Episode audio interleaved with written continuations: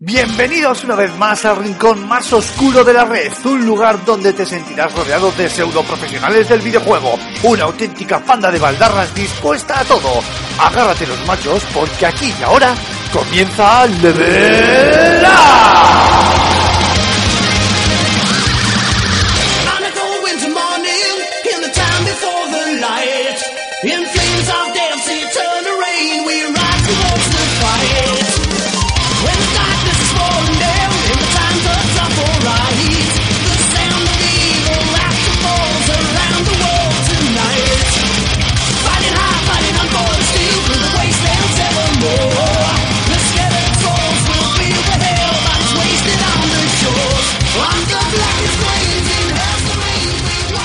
Buenas a todos, queridos espartanos, bienvenidos a este doceavo programa de Level Up. Y sé que todos estáis como locos por hablar de ese de Witcher 3 que ya tenemos entre las manos, pero nosotros de momento vamos a esperar una semanita más porque somos gente seria, somos gente profesional, menos Raúl, y intentaremos eh, exprimir al máximo el título para que la semana que viene tengáis un especial con incluso invitado sorpresa, eh, donde pues, yo no quiero desmerecer a mis compañeros del resto de podcast de videojuegos del país, pero ¿qué queréis que os diga? Lo vamos a hacer fetén y os lo vamos a hacer pasar muy bien. Pero esta semana tocan otros temas y como de costumbre empezamos presentando a nuestros queridos contertulios, donde además hoy recuperamos al grandioso Raúl Romero. Muy buenas, caballero, ¿qué tal estamos? Un saludo, hola, hola a todos. Madre del amor hermoso, no sé qué te acaba de salir. Antonio Santo, director de Vadejuegos. Muy buenas, caballero, ¿qué tal la semana? Muy buenas, no confirmo ni desmiento que esté poniendo yo la voz de Raúl. Joder, empezamos, no no empecemos otra vez con ese tema, que al final, al final nos van a sacar, ya verás. Y Alfonso Gómez, director del Fan and Sirius. Muy buenas, caballero, ¿qué tal la semana? Muy buenas, Aymar. Eh, no sé yo, pero ¿no te ha parecido Raúl cuando ha hablado Florentino, Florentino Pérez, tío? Ah, No, me ha parecido una, me ha parecido una, una Se lo mezcla entre- dicho. entre Florentino Pérez y, y este, ahí ya no me sale ahora, eh, el de la cadena Cope, el demonio, el de toda la vida. Pepe Domingo, Pepe Domingo Castaño. Luego tiene más sangre. No, sí, sí, por Sí, eso sí. digo, el Florentino es el que... ¡Hola, hola! Efectivamente, ahí estaba nuestro amigo Pepe Domingo. parecía Florentino Pérez ratificando a Ancelotti, tío, y a Iker Casillas. Mire usted. Porque desde su más tierna infancia Raúl quería jugar en el Madrid. Sí, siempre. Raúl ha tenido, tenía dos metas en, esta, en su vida, que era jugar en el Madrid y ser torero. Una de las dos es verdad. Efectivamente. Bueno, señores, como ya hemos dicho, The Witcher 3 lo vamos a dejar para la semana para la semana pasada, a decir, para la semana que viene que tenemos un gran Un problema, momento que saco el condensador de flujo. un gran pro- Bueno, programa. hasta la semana que viene. ¿eh? y este tenemos también unos cuantos temas bastante interesantes a tratar y con bastante jugo y sé yo que vamos a debatir bastante bien eh, sobre ellos. Para, como de costumbre, resumirlo rápidamente, vamos a empezar hablando de la intoxicación informativa que sufre el sector de los videojuegos. Como cada más o menos 15 segundos en Twitter, en Internet, en cualquier página web aparece una información, un teaser de 3 segundos, un rumor, una noticia y al final estamos todos sobresaturados de información de, de juegos que muchas veces mm, o no son directamente información o, o- directamente no aporta absolutamente nada y vamos a debatir de, de- de ese tema, ¿no? De los motivos de por qué se produce este efecto, de quiénes son los, los culpables en mayor o menor medida, soluciones y hacia dónde se encamina un poco esta, esta problemática. Y en la segunda parte, en el segundo apartado del programa, vamos a hablar de la, eh, de, por fin, la llegada de Kickstarter a, a España, la plataforma de crowdfunding pues más famosa del mundo y que, aunque muchos eh, sabrán y estarán pensando, pero si hay proyectos españoles que se han financiado en Kickstarter, bueno, eso había que hacerlo con ciertas trampas que ahora, es- eh, trampas entre comillas, que ahora explicaremos y es una gran noticia también entre comillas que haya llegado a España, pues que bueno, también tenemos una ley por ahí que ahoga un poco el tema del crowdfunding, que luego Antonio Santo nos explicará largo y tendido, y bueno, hablaremos también sobre, sobre el tema, ¿no? Sus ventajas, sus inconvenientes, eh, algunos eh, grandes fracasos, grandes proyectos que han salido adelante, etcétera, etcétera. Y luego en el- la que estamos jugando, pues bueno, eh, un servidor, eh, por mis santos eh, eso, pues va a hablar de Wolfenstein The Old Blood, que estos dos señores, y no me refiero a Raúl, sino a Alfonso y Antonio, no me dejaron hablar la semana pasada, y yo he venido aquí a hablar de mi libro, y tocará hablar de Wolfenstein The Old Blood, Project Cars, eres el director, quiero decir, si nosotros decimos que no sale un tema, con no hacernos caso, Ya, claro. Con Es así. servicio de pedir está la virtud de no dar, Aymar. Sí, sí, claro. Dígamelo. Joder, a quien madruga Dios la ayuda. Y para los ¿cómo- cojones. Eh, hola, buenas tardes. A, y caballo, a caballo regalado ya tenemos caballo. Efectivamente. Muy bien, ¿podemos seguir o seguimos con la chorrada? Tú eres el director. Pues seguimos. Estoy, uy, estáis hoy en plan destroyer, ¿eh? Vais a Somos rebeldes. Dicho lo cual, vamos a empezar con ese primer tema, queridos caballeros, eh, que es el que hablamos, ¿no? La intoxicación de, la intoxicación informativa que sufre el sector de los de los videojuegos. Eh, literalmente, en el texto que escribió el pasado 18 de mayo nuestro querido Antonio Santo, eh, lo titulaba como el videojuego un sector con empacho informativo. Y ya que mm, el título es, perdón, el artículo es tuyo, Antonio, pues te voy a pasar el testigo para que expliques un poco o desarrolles un poco más esa idea inicial que planteado yo de qué demonios está pasando, por qué eh, eh, tenemos eh, esta saturación de, información y hasta dónde llegan las cotas de absurdez, pues con teaser trailers como el que hemos visto del Doom, con literalmente tres segundos de imágenes gameplay. Así que todo tuyo, caballero. Bueno, eh, a ver, el tema de, de la sobredosis de información que tenemos es, es complicado de abordar. ¿Por qué? Hace unos años con Internet pasamos de un modelo de prensa mensual, eh, con, con periodicidad mensual, a un modelo no ya de prensa diaria, sino prácticamente instantánea. Eh, tenemos que llenar una portada todos los días, eso por un lado. Por otro lado, la industria en sí ha crecido muchísimo eh, y tiene que vender o quiere vender sus productos de la mejor forma posible. Y hay una tercera pata que es el público que quiere más y más información y quiere más datos y más imágenes y más vídeos de, de los juegos favoritos, de los juegos que más le llaman la atención. Estos tres elementos han acabado creando lo que a mi parecer es un sistema viciado. ¿Por qué? Porque una cosa es que tú vayas haciendo marketing durante un año, dos años, para dar a conocer tu producto al mayor número de gente posible, porque es verdad que no basta con publicar un tráiler para que 20 millones, 10 millones, 5 millones, los que sean de jugadores se enteren de que tu juego existe. Una cosa es, como digo, eh, estar haciendo una promoción más o menos constante de tu juego y otra cosa es que día sí, día también tengamos que ver eh, imágenes, vídeo, que supuestamente es el producto final. Quiero decir, una serie de, cuestiones que cualquiera que conozca un poquito cómo se desarrolla un videojuego sabe que son mentiras. Quiero decir, a ti te dicen, no, no, eh, eh, este juego que va a salir dentro de dos años, esta escena es del juego final. Mentira, pero no ya porque te quieran mentir, sino porque es que en esos dos años van a pasar muchísimas cosas. Muchísimas cosas que van a hacer que el juego se pueda ver mejor, peor, de una manera radicalmente distinta. ¿Cuántos juegos hay que salen durante meses y meses y meses y se acaban cancelando? El famoso Vaporware. Veremos a ver si sale de Last Guardian, por ejemplo. Entonces, ¿qué ocurre? Que hemos acabado forzando la máquina hasta el punto de que ya tenemos no una cantidad de marketing muy alta, sino una sobredosis de información. Las compañías acaban prometiendo cosas que probablemente no pueden cumplir muchas veces. La prensa, eh, y en esto, bueno, no- me voy a incluir por cortesía, pero en videojuegos no lo hacemos habitualmente, acaba sacando cosas que no son información, que no son noticias, que son marketing, Rumores. que son, no, no, y directamente relaciones públicas. Quiero decir, que te manden una imagen de, mira, así de chula se ve la camisa de no sé qué personaje de tal juego y tú la publiques, flaco favor le estás haciendo a tu audiencia. Estás sacando publicidad. Coño, y encima gratis. Sí, cierto, cierto Si te sacan una publicidad y tú pones el cartelito que es publicidad y lo sacas, pues fantástico. Pero una cosa que, que no aporta nada, bueno, la sacas. Y el público tampoco en ningún momento dice, oye, que vale, que guay. eh, está muy bien que me tengas que vender tu juego, pero a lo mejor durante estos dos años me puedes contar otra cosa, que no sea sacarme otro tráiler de 50 segundos de gameplay o de 15 minutos de gameplay, que para cuando sale el juego ya me da todo igual. No sé, cuéntame cómo se está haciendo. Vamos a hablar de la historia, de la música, yo qué sé.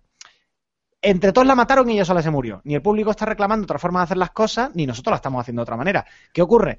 Que cuando llega la realidad y llega el, tío Paco con el carrito de los helados, pues todos son eh, llanto y crujir de dientes. Y ahora ha pasado con, The Witcher de una forma exageradísima, porque el juego es la pera, lo que pasa es que la gente se había montado un- una película tremenda, y en su día pasó con Watch Dogs, igual que se criticó un juego por lo que la gente se imaginaba que iba a ser, no por lo que era.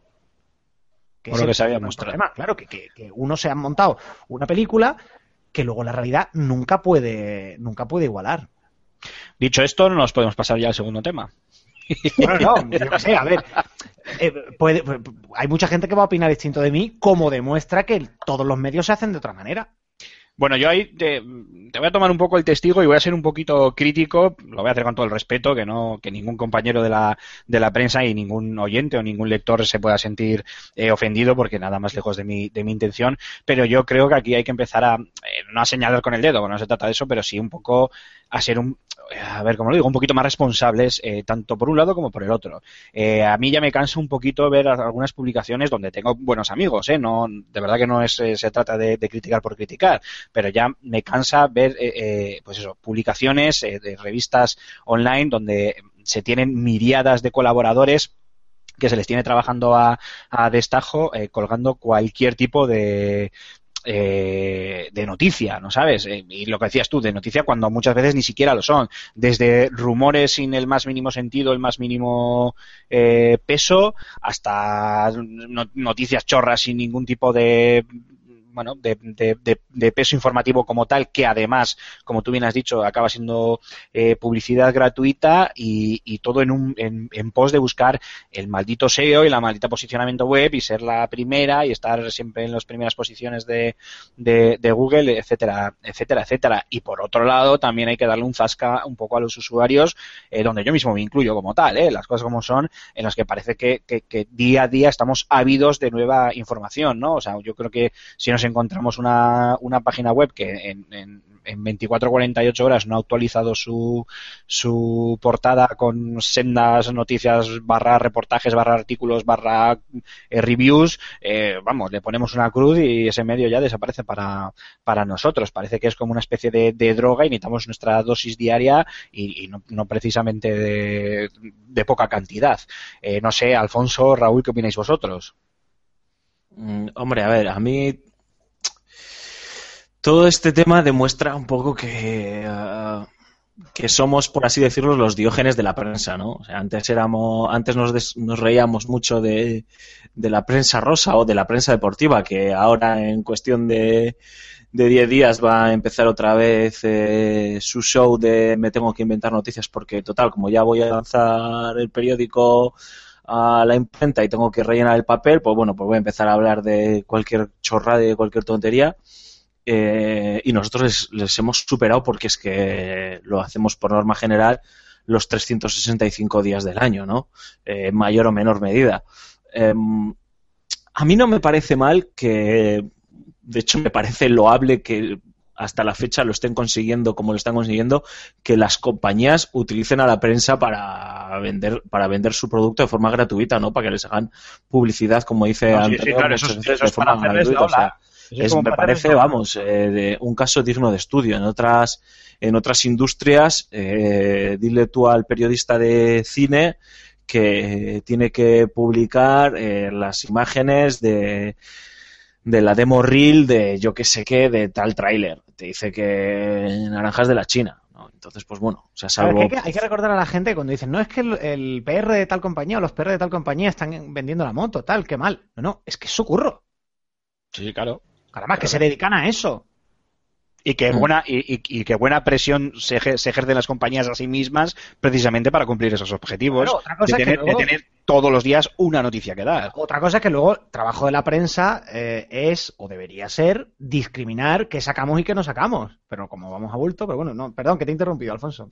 No, no, no, no. O sea, entonces me parece, me parece que eh, los, los gabinetes de, de publicidad, o sea, de comunicación y relaciones públicas, incluso los gabinetes de marketing, están para eso. O sea, su ejercicio, su labor es presionar a la, presionar entre comillas. ¿eh? Ahora no volvamos al debate este. Presionar entre comillas a la prensa con información para que, con todo tipo de información para que se saque y a poder ser pues de forma gratuita, ¿no? Es- esa información que es obviamente en muchos casos sonrojante y, y porque es publicidad pura y dura. Pero bueno, vale, eso me da, me da, me da un poco igual. A mí ya lo que me empieza a sorprender, y ahí vino a raíz el artículo de, de, Antonio, es que se saque, que una compañía diga, eh, dentro de 10 días, de 10 días no, dentro de un mes es el E3, pero antes de nada, para que sepáis que vamos a hablar eh, en el E3, en nuestra conferencia de Doom, os mandamos un clip de 3 segundos eh, con informa bueno, de 20 segundos en los cuales 3 segundos son eh, eh, imágenes del juego eh, para que sepáis que vamos a hablar de este título en nuestra conferencia. Yo te voy a decir una cosa, visto lo que he visto en esos tres segundos, como luego tenga downgrade el Doom, me cago, ¿eh? Eh, me parece el colmo de rizar el rizo y es que encima se manda como si fuese una exclusiva mundial, un estreno mundial con, con, con unos controles para ver cuándo se publica y se deja de publicar la información. Para eso que no es ni, ni información, que te es mucho más sencillo, vas a llegar a tu usuario de la misma forma ma- poniendo un tweet, tío. Pones un tweet, ojo al parche, el próximo día en Los Ángeles, cuando sea nuestra conferencia, vamos a hablar de Doom y de muchos, o primeros, primer gameplay de Doom, eh, del reboot de Doom, además de muchas sorpresas. Y ya está, te lo va a sacar, te lo va a sacar la prensa, la prensa va a hacer su articulito, su noticia y tal. Pero no haces ese ridículo, es que hemos hecho el ridículo, lo siento, hemos hecho el ridículo la prensa, pero ha hecho también el ridículo la eh, Bethesda. A mí me parece Sí, es un poco a de colación de lo- chiste. es un poco a colación de lo que, de lo que dice literalmente en su texto eh, Antonio. Las compañías han secuestrado a sí mismas y se han creado la falsa idea de, de empatar a diario al personal, pero de empachar al di- a diario al, per- al personal. Y es lo que os decía yo antes, es que ellas mismas se autopresionan a unos niveles absurdos para todos los días poder tener una información que a veces pues ro- roza lo esperpéntico. Y ojo, que, que, no, que, si no me equivoco, hasta nosotros mismos hemos eh, publicado el, teaser trailer, pero, pero es que luego a la hora de desglosarlo dices, pero coño, si es que en el fondo aquí no hay nada. O sea, me recuerda un poco, no, no sé si vosotros eh, pensaréis igual, me recuerda un poco a lo que está empezando a pasar un poco eh, con los trailers de, cine de ciertas películas, ¿no? Todo esto de las diferentes fases de Marvel o Batman contra Superman y tal, que te sacan un teaser para decirte en qué momento y en qué película en el cine podrás ver el tráiler donde se anunciará la fecha de salida de la película. O sea, ya es rizar el rizo. Y en, el- en los videojuegos estamos haciendo lo mismo y mucho más, mucho peor. Raúl, ¿qué te pasa? Que te veo muy callado. No, pues es- des- después de escuchar a tanto erudito, pues uno no puede hacer otra cosa que escuchar y abrir los pabellones auditivos. Que abrirse una cerveza, ¿no? También, efectivamente. y, unos, y unos que tengo por aquí. Eh, bien, no, eh, yo lo que puedo decir es que es- esto va muy rápido. Esto va muy rápido, tíos. Esto, la prensa del videojuego va muy rápido, el videojuego va muy rápido. Hay que adaptarse porque en este mundo tan cambiante, si no te adaptas, estás fuera. Y, y el único punto de vista que puedo dar es que es de- el del mero jugón, ¿no? El, el- el que estamos eh, cansados eh, no solo de, ver ese teaser y que encima se haga un análisis del teaser que ya pasa, lleva tiempo pasando con el mundo del cine. Ya conozco algún programa por ahí o algún artículo que ha anali- analizado de forma increíble el último tráiler de Star Wars. Eh, Alfonso sabe de todo esto también, que lo ha escuchado. Y creo que esto está empezando a pasar, está empezando a llegar ya a- hace tiempo a- al mundo del videojuego. ¿Qué pasa? Que mm, cuando tú me muestras algo a mí, tío, y me lo pones de una manera y luego, eh, luego me vendes otra, joder, es que es sacar un poco de contexto las palabras también, ¿no? Es decir, bueno, que, venga, que esto no es el producto final, que, que es una muestra, es, es saber qué se puede hacer. Mm, Pero yo no quiero ver a ver qué puedes hacer, porque sé que, que lo que puedes quiero que lo hagas, quiero Claro. que lo hagas. Claro, lo que puedes hacer sé que es eh, eh, por cuatro o más, mejor de lo que estoy viendo, porque se puede. Pero ponme algo eh, un poco decente para que, joder, eh, yo es que prefiero que me pongas algo chungo para ver y de repente cuando me lo saques sea la hostia. ¿Sabes? Prefiero, prefiero eso. y así te lleva la sorpresa en positivo, Claro, ¿no? es que, es- claro, es que es eso. Entonces, pues bueno, desde ese punto de vista, sí que es verdad que los usuarios cada vez demandamos mucho más, exigimos mucho más porque los tiempos en los que las noticias llegaban de mes a mes o más pasaron a mejor vida hace muchos años y bueno, hay que reciclarse. Quizás eh, los, eh, los que nacimos por, por los 80 o así nos tengamos que reciclar en este sentido y saber un poco absorber tanta vorágine informativa, ¿no? Cosa que la generación venidera y esta generación seguramente al, al haber eh, mamado de ello al nacer y haber crecido con ello, pues ya sea otro tipo de rollo. Pero nosotros que somos unos vejetes, pues nos está costando asimilarlo, ¿por qué no decirlo? Habla por ti. Yo, creo que, que los, o sea, pongo en duda una afirmación que, que decimos muchos, eh, nosotros y, y otros compañeros, que, que todo esto sean demandas de los usuarios. Es decir, eh, a ver, no voy a decir que el usuario sea tonto, ¿no? Pero yo me acuerdo de una famosa mítica frase de Jobs que voy a parafrasear, que nosotros estamos para generar una necesidad en el consumidor, una necesidad en el usuario. Eh, eh, por suerte o por desgracia, esto ya nos lleva a otro debate que no, no tenemos por qué entrar en él. Eh, el usuario no ha conocido otro tipo de prensa, o está empezando a conocer otro tipo de prensa del videojuego, o de periodismo del videojuego, ¿no? Que, que el que hay hasta la fecha.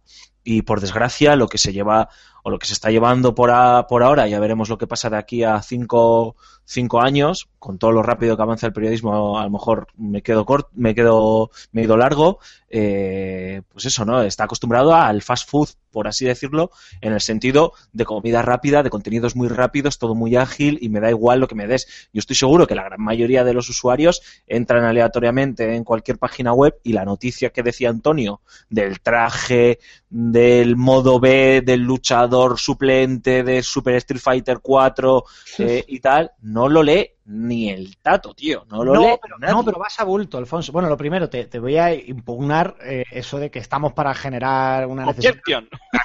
Eso, eso está en las compañías.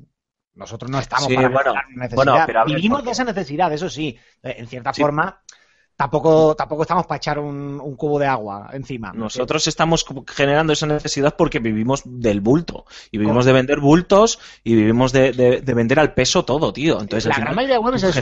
Yo, no me creo, honestamente, no me puedo creer que, que las chorradas que se publican tengan peso específico propio. Pero claro, si publicas 100 chorradas, pues igual sí. ¿Y qué pasa? Que publicar 100 chorradas es más sencillo e implica menos trabajo, menos esfuerzo intelectual y una mano de obra menos especializada y, y de menos Y un calidad coste económico muy y inferior. un coste económico mucho más bajo que publicar un pedazo de reportaje de una hora y media que podrías sacar en la revista Science, yo que sé. Eh, mm, Es un modelo de prensa que tengo la sensación de que tiene los días contados como prensa, quiero decir, como, como modelo único. Que alguien al perro. alguien ate al perro. No, no es el mío, no es el mío. Bueno, las, las mías, para ser más exacto. Eh, no, pero eso, no creo que, que vaya a seguir siendo durante mucho más tiempo el modelo único y no más que ver la prensa yankee. En los últimos Sí, años te ha surgido cambiando. un Polygon, te ha surgido, bueno, que con sus, con sus cosas buenas y con sus cosas malas, pero ya están apostando por otra forma de hacer prensa. O Killscreen Daily, que a mí me encanta. Hombre, a ver, eh, la perfección yo entiendo que nunca va a, existir, eso por descontado, y siempre habrá cosas que, que serán mejorables, pero yo es que tampoco estoy de acuerdo con, con Alfonso, porque al final esto, ojo, me vais a perdonar el símil porque igual es para matarme, pero es que, coño, esto es como el Sálvame. Todos decimos que es una puta mierda, pero luego lo ve todo el mundo.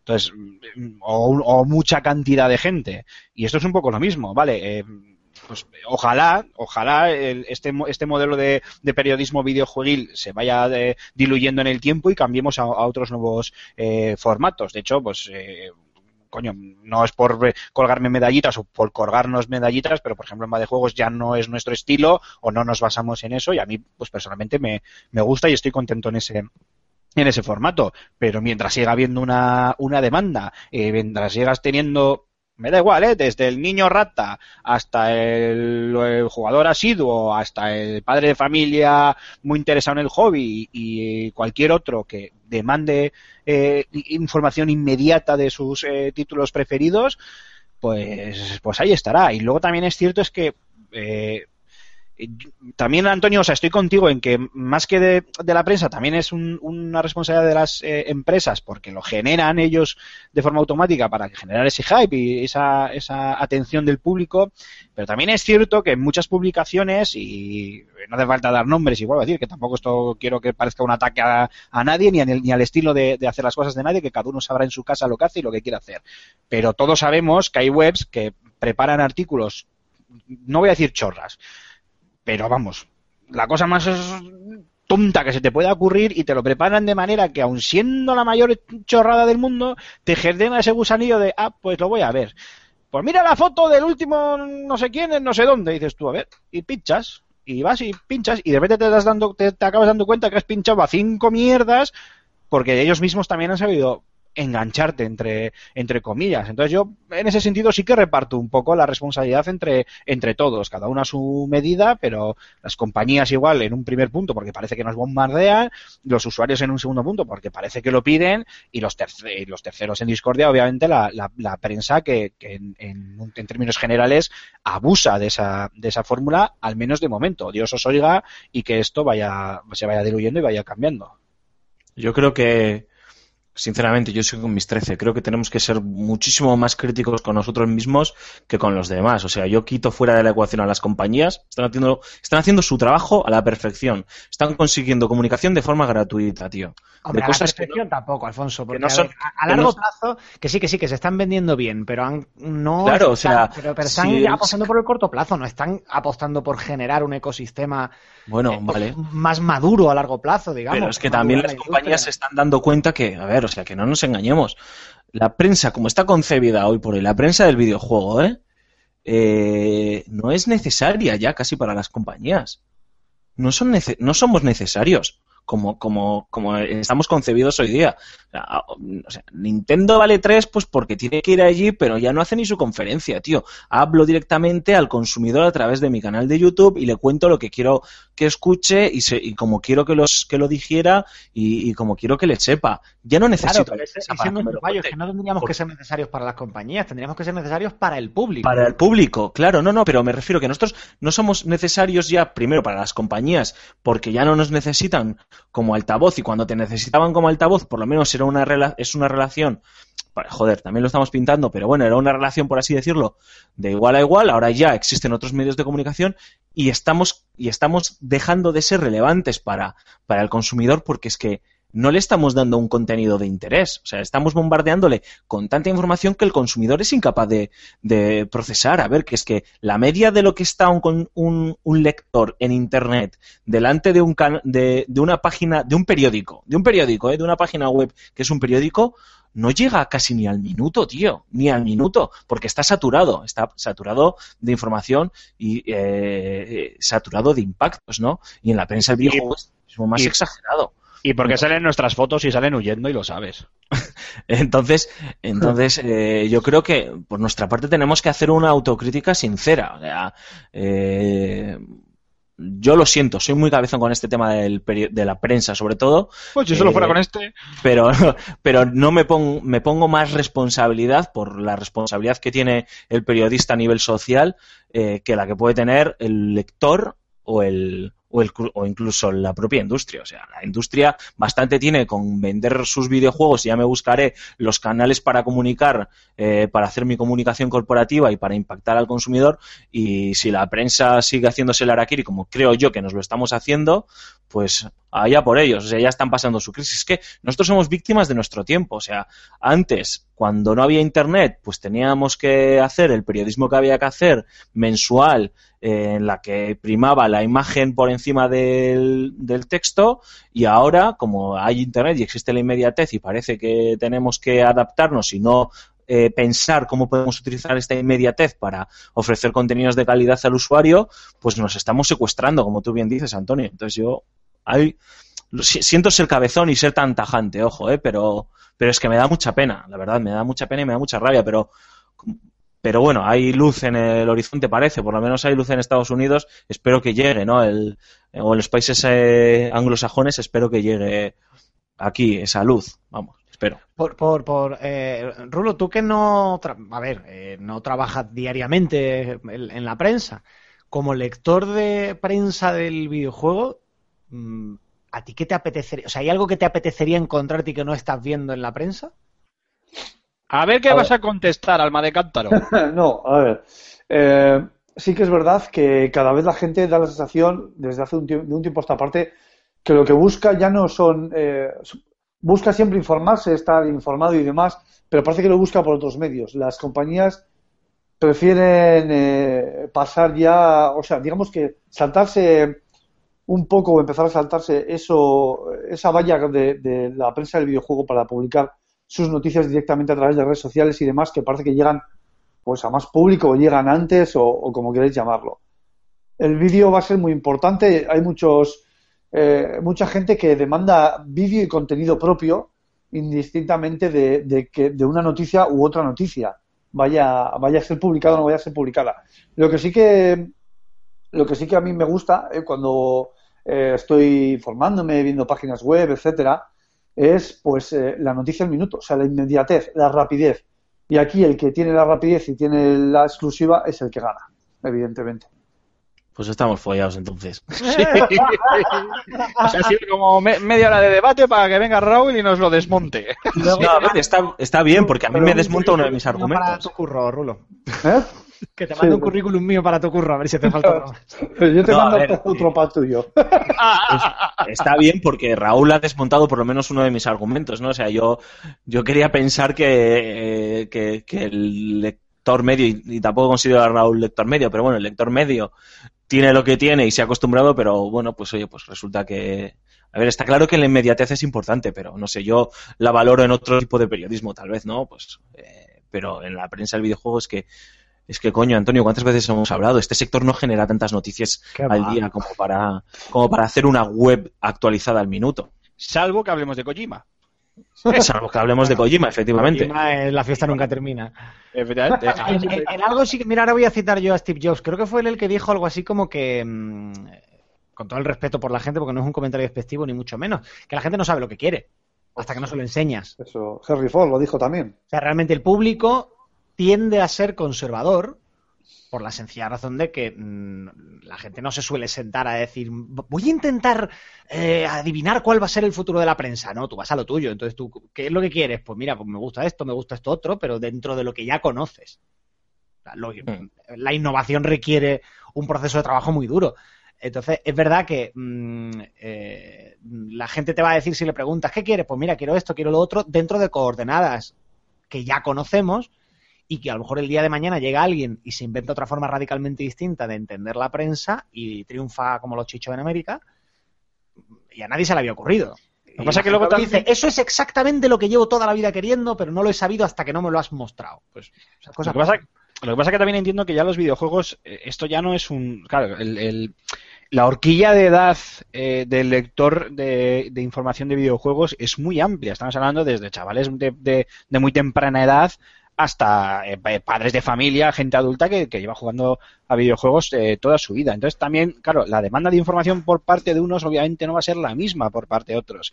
Igual el... eh, eh, por favor, que nadie me, piense que esto es eh, prejuiciar, ¿eh? pero simplemente es por intentar poner un ejemplo eh, de verdad, ¿eh? de, de inocencia blanca y pura. Pero yo qué sé, igual tienes un chaval muy, muy joven que está como loco con el último FIFA, por decirte uno, yo qué sé, y está como loco por cualquier tontería que se publique porque se autocrea el mismo el hype y tal y cual. Igual luego tienes a un tío pues un poco más adulto y tal que desea, pues no sé, unos reportajes más elaborados como los increíbles reportajes de The Witcher que estamos publicando en Bad de Juegos. Por Ay, poner ay, un ay, ejemplo. la coña. No, pero, Bueno, pero- pero- pero lo digo en serio, ¿eh? Ojo, O sea, el, el- esto que apuntas es cierto y el éxito de, en mi opinión, el éxito de los youtubers más importantes hay que entenderlo en esa línea, en que eh, un tío como, como el Rubius probablemente es el primero, no te digo del videojuego, incluso de la tele, que ha sabido crear contenido para adolescentes. No, no, no, no, no estoy de coña, ojo. No, En no, la Ojo, dio con la fórmula, está claro, sí, sí. sí. en la tele se ha sabido hacer muy bien contenido para niños, en algunas ocasiones. En, en otras no, pero bueno, por, por poner ejemplo, el clásico Barrio Sésamo es un programa magistral para críos. Mientras que en la tele para adolescentes nunca se ha llegado a acertar bien.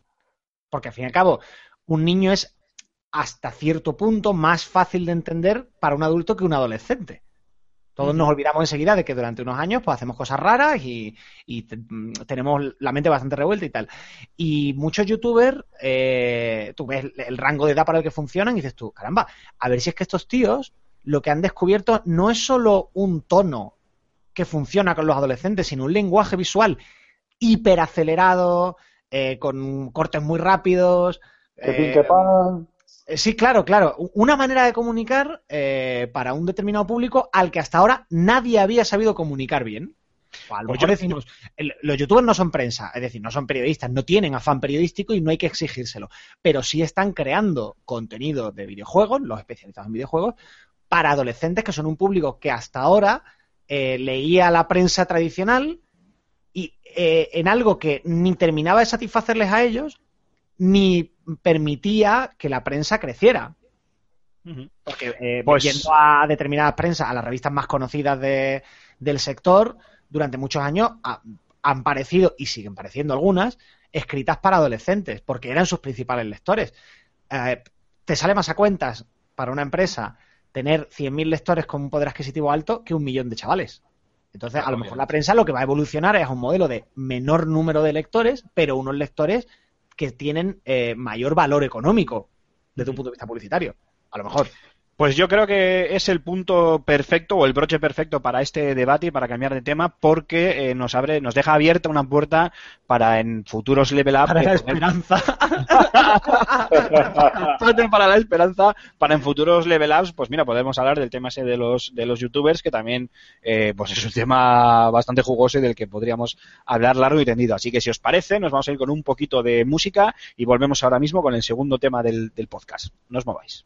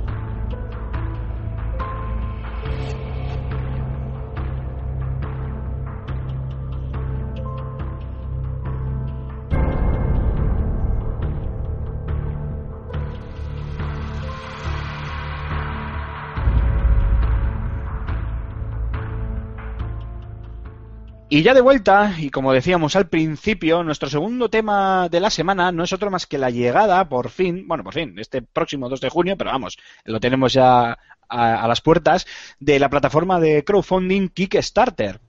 Eh, por explicarlo muy, muy, muy, muy rápidamente, por así alguno de nuestros oyentes vive en una cueva y no se ha enterado de qué es esto del crowdfunding, pues no dejan de ser eh, plataformas donde se, lo voy a explicar muy sencillo, se presentan diferentes tipos de proyectos audiovisuales, de videojuegos, de bueno, pues de lo que, de lo que fuere, y la gente pues eh, eh, aporta económicamente unas ciertas cantidades a elección del, del, de, pues, del, del propio supporter, de la propia persona que pone ese, ese dinero, y si el eh, proyecto consigue eh, los mínimos estipulados, eh, pues bueno, se sale adelante y se, y se bueno, pues se, se convierte en una realidad. Claro, todo esto es muy bonito, eh, así dicho queda muy bien, pero todos sabemos que en, plataformas de crowdfunding hemos tenido de todos. Desde, desde auténticas salvajadas que no es que superaran la cifra que pedían, eh, la- las expectativas que pedían de inicio, sino que mm, eh, consiguieron muchísimos millones eh, de dólares más, eh, y se me ocurre el caso del, del famoso Star Citizen de Chris Roberts, y luego también tenemos otros chascos y fracasos como gente que ha cogido el dinero y ha salido por peteneras o proyectos que los han troleado y han tenido que reiniciar eh, sus, sus campañas. Eh, antes igual de, antes igual de hablar de lo que es la llegada de Kickstarter a, España, también habría que contextualizar un poco que bueno el, el, antipro- el anteproyecto de ley que como tal ya no es anteproyecto porque creo que ya es ley ya, ya ha ido como tal eh, de nuestro querido gobierno, un gobierno liberal donde vaya, eh, que ha mm, eh, propuesto o ha preparado una ley, valga la redundancia, para limitar las condiciones de, las, de, de los proyectos de crowdfunding en, en, nuestro país. Y como Antonio Santo nos consta que se conoce la ley al dedillo y se la ha leído de cabo a rabo, pues le voy a pasar el testigo para que nos lo explique un poco por, por encima, mínimamente por lo menos, no, no te voy a hacer el, la, va a pasar la el puya, marrón.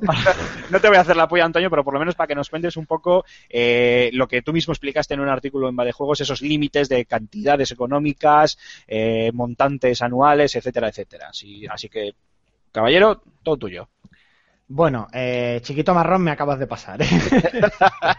no sé por qué lo dices. A ver, no, no me he llegado a leer al detalle la, la ley final que salió hace, pues creo que a primeros de marzo. Se aprobó, se aprobó el 29 de abril y salió en el BOE unos días después. Uh -huh. El proyecto original eh, establecía una serie de límites, eh, arbitrarios evidentemente como cualquier otro límite, de dinero que se puede invertir en, en, proyectos de crowdfunding.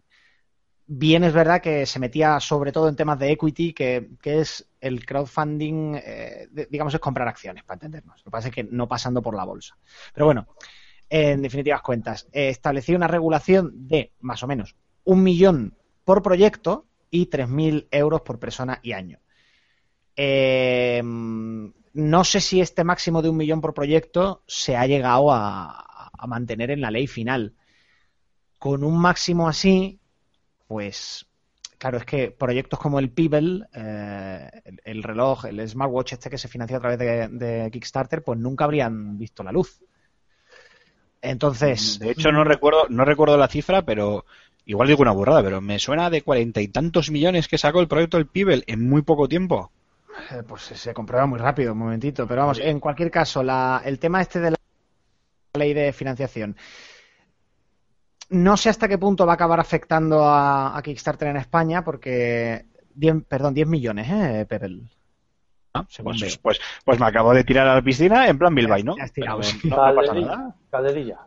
Eh, que, luego estas regulaciones pues son muy complicadas porque pues habrá que ver dónde tributa Kickstarter, si está registrada en España, si fuera, si se aplica la ley de no sé qué. En teoría se aplica la ley española, evidentemente, pero luego siempre hay recovecos, en fin.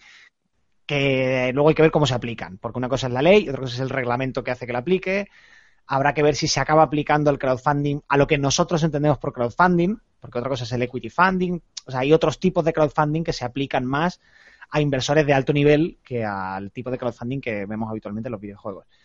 En cualquier caso, es una regulación que hasta ahora no había y que, bueno, no tiene por qué ser malo per se que se regule, está regulado en otros países. Pero no sé, no soy adivino, no sé hasta qué punto afectará o, cómo será el Kickstarter de, otro, de, aquí un tiempo en España. Eso sí, Kickstarter eh, lleva mucho tiempo preparando la, mm, su desembarco en España. Eh, los compañeros de Tecnautas, la revista tecnología del confidencial.com, ya sacaron hace un tiempo el, la noticia. O sea que estos tíos habrán leído muy bien el proyecto de ley y vendrán requete preparados. Vamos, que no sí, van sí, a hacer claro, un aterrizaje no, en falso. Claro, sí, no, no, no se van a meter en, en, camisa de once varas sin saber perfectamente, eh, don, valga la redundancia, dónde se meten, obviamente. Por, por, poner el ejemplo contrario, ¿por qué Netflix está en España? Dicen, por la piratería. No es verdad. No, no es verdad, porque está, está en México, Netflix, que tiene una tasa de piratería peor que la española muchísimo peor. Está porque en España pues es, es un chocho legislativo por 20.000 cosas, venir por aquí para gestionar los derechos de esto, de aquello y de lo demás para allá. Es muy difícil. ya está. Es un chocho informativo. ¿eh? Está, la, está la SGAE ahí esperando con el cazo. Sí. Eh, que se note mi licenciatura en filología hispánica. Un chocho sí, sí, legislativo. un chocho legislativo. Frase del programa, que quede claro. Eh... Esto lo titularía el, el, empacho informativo y el chocho legislativo. pues ya tienes el título para el, para el podcast cuando lo vayamos a, a oh, publicar. Tiene que estar Por... tu madre orgullosa, Antonio, tío. mi madre sabe que soy un auténtico poeta símbolo. Todo me la trae un poco al fresco. Por contexto por contextualizar un poquito más el tema de Kickstarter, eh, también la gente, eh, lo que decíamos al principio, lo que decía yo al principio, ¿no? Igual hay mucha gente que dirá, bueno, si Kickstarter ya existe y hay proyectos, el eh, propio Deep Synchronicity, ¿no? Que, se han eh, financiado a través de, de Kickstarter, ¿qué, ¿qué, importancia tiene la llegada a, España? Bueno, pues claro, eh, la trampa, entre comillas, lo de trampa era que para poder eh, eh, presentar tu proyecto en Kickstarter fuera de, de nuestras fronteras, pues había que hacerlo a través de terceras empresas donde eh, eh, estaban eh, esas empresas estaban situadas en, un país donde sí existiera Kickstarter eh, como tal, hacían de intermediarias, se quedaban obviamente un tanto por ciento del, del porcentaje del, dinero conseguido con el, con el proyecto, había que hacer un cambio de divisas, lo estoy diciendo así todo un poco de carril y de memoria, ¿eh? corregirme si, si me equivoco en algo, y eso al final, bueno, pues sin ser igual una problemática especialmente grande, pues sí que sí que eran eh, primero eh, un incremento en los gastos para, para las empresas que quieran pre- presentar sus proyectos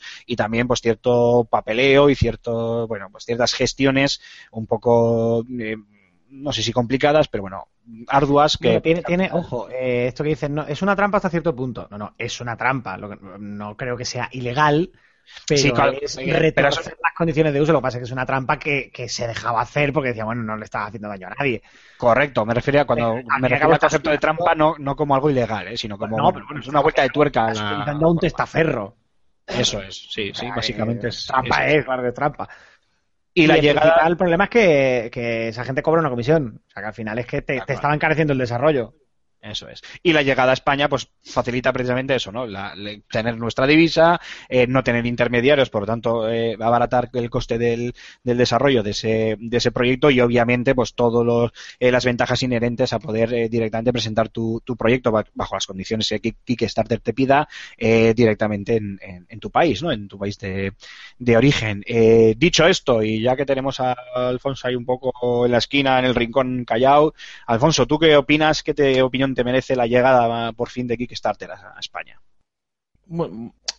Me parece interesante porque es la plataforma de crowdfunding que mayor visibilidad a priori te puede dar, aunque en España tenemos otros ejemplos muy loables y que han sacado proyectos a, mm, a lo mejor de videojuegos no tan conocidos, pero musicales o artísticos como puede ser Berkami, como puede ser Lánzanos, que, que está muy bien, pero sí que es cierto que sobre todo Kickstarter se, se asocia en nuestro país sobre todo a videojuegos, ¿no? En otros países se asocia mucho más a tecnología o juegos de mesa, ojo, pero, pero aquí eh, es hablar de Kickstarter para, para hablar de videojuegos. Por cierto, un inciso, un inciso, perdóname Alfonso que te interrumpa, un inciso, pero Antonio, lo que te quería decir yo antes es el pibe Time, el que me refería yo, y en Kickstarter Ah, no, no consiguió 42 millones, también me he pegado la columpiada, pero sí consiguió más de 20 millones de dólares. que tampoco está mal. A Que mí- no está nada mal. A mí con 20 millones yo ya algo ya me haría. A mí, hay, a mí hay meses que no me sobran 20 millones. ¿No? Efectivamente. Dicho lo cual, Alfonso, perdóname, eh, sigue, sigue. No, no, no, no, no. Entonces eh, me parece me, me parece interesante, me parece eh, eh, un movimiento a tener en cuenta, a ver cómo, cómo se desenvuelve en nuestro país y, y sobre todo a mí lo que me interesa es eh, en el momento en el que desembarque pulsar un poco las sensaciones de, de los desarrolladores que se quieran lanzar a esta aventura tan complicada del crowdfunding utilizando la plataforma Kickstarter en España, ¿no? Ver un poco qué nos cuentan ellos, qué, qué ventajas han, le han visto con respecto a otras plataformas más allá de esa visibilidad que nosotros decimos y, y ya veremos, ¿no? Por, por lo demás, pues, pues es, es, es, una grata noticia. A mí me gusta, no sé si habéis podido leer un artículo que han publicado hoy de opinión en, en Polygon, eh, sobre cómo estos eh, grandes juegos independientes que se están financiando en Kickstarter, como eh, el Yoka Lively, este famoso, el Mighty Number no. 9 o el Blue Steiner,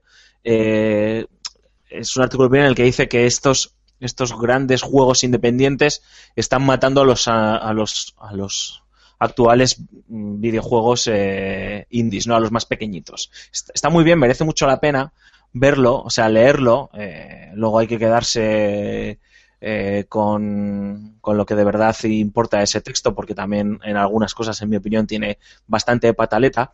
Pero una de las cosas que creo que deberían hacer eh, muchos de los estudios independientes a la hora de, de lanzar sus proyectos a, Kick, a, Kickstarter o a cualquier plataforma de crowdfunding es eh, ser sinceros con lo que de verdad les va a costar eh, el desarrollo de ese juego, ¿no? Uno de los ejemplos, por ejemplo... Un inciso, un inciso Alfonso, el tema de, de, juegos como este de... ¿Cómo era? Yaika, no sé qué. O sea, el nombre ahora de los de X-Rare. Eh, Bueno, de sí, sí, sí, Sí, sí, Gaita y el- no sé qué. sí. O sí, el sí. de... Sí, sí, ese, ese. O el de Itagaki. El Yooka-Laylee o algo Ah, así. el es. Yooka-Laylee, eso.